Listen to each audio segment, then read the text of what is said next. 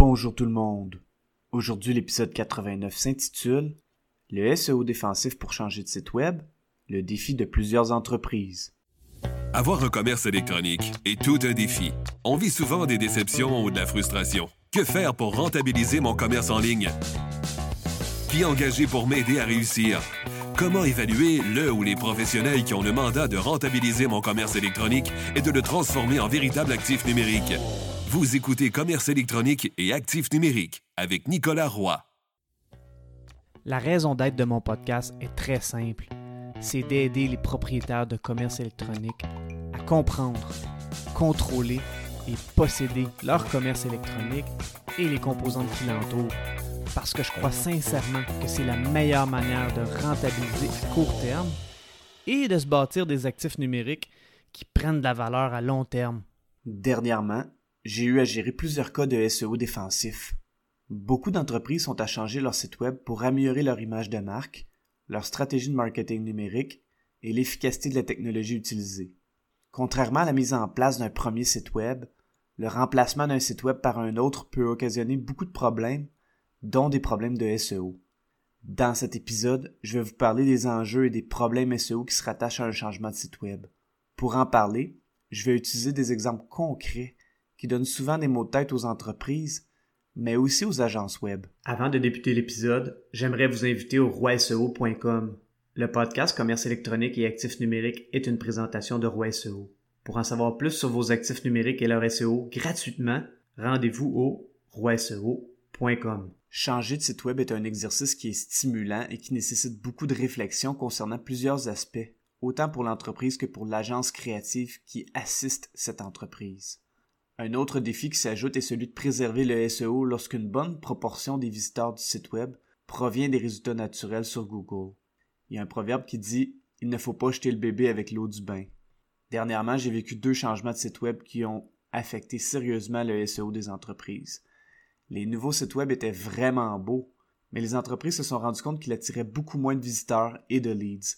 Comme j'en ai parlé à l'épisode 18, un changement de site web devrait aussi inclure un aspect pour vérifier l'état du SEO, pour savoir si la préservation du SEO ou SEO défensif est un enjeu majeur ou mineur. Dans le cas de ces sites web, le travail de SEO défensif a été fait de façon réactive parce que le mal avait déjà été fait. Le hic est que même en faisant un travail réactif, le processus a été difficile pour des raisons de technologie. Dans les deux cas, le problème était similaire.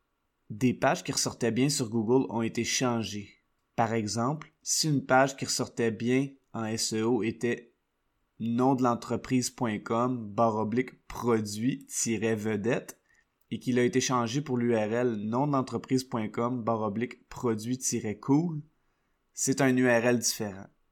Déjà, de changer un URL, si c'est pas nécessaire, c'est un défi parce que l'URL qui existait déjà a un historique. Il a déjà été indexé par Google, c'est-à-dire que Google l'a mis dans ses résultats de recherche et il le connaît déjà.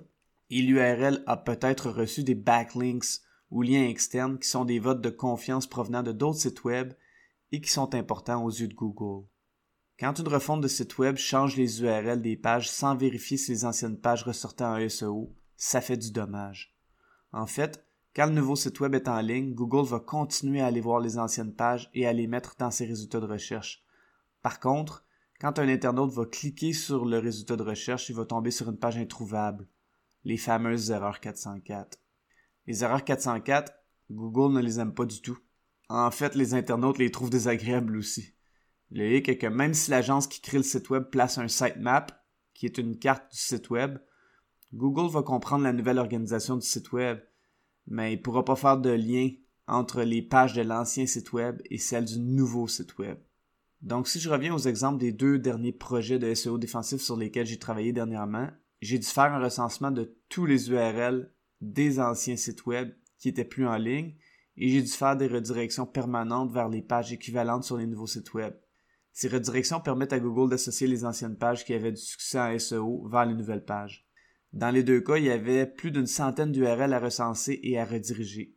J'ai donc fait le travail de recensement et de recherche d'URL équivalent dans un document Google Sheet pour ensuite appliquer les redirections sur les sites web.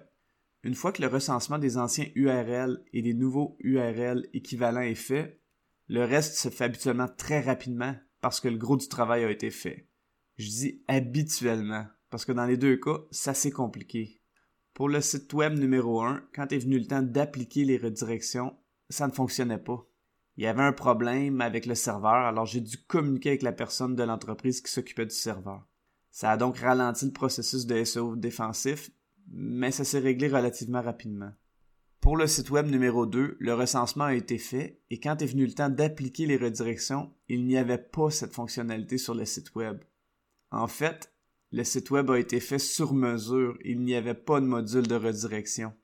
L'entreprise devra donc payer l'agence si elle veut pouvoir avoir un module de redirection sur son site web pour aider Google à se retrouver dans le changement de site web pour le SEO.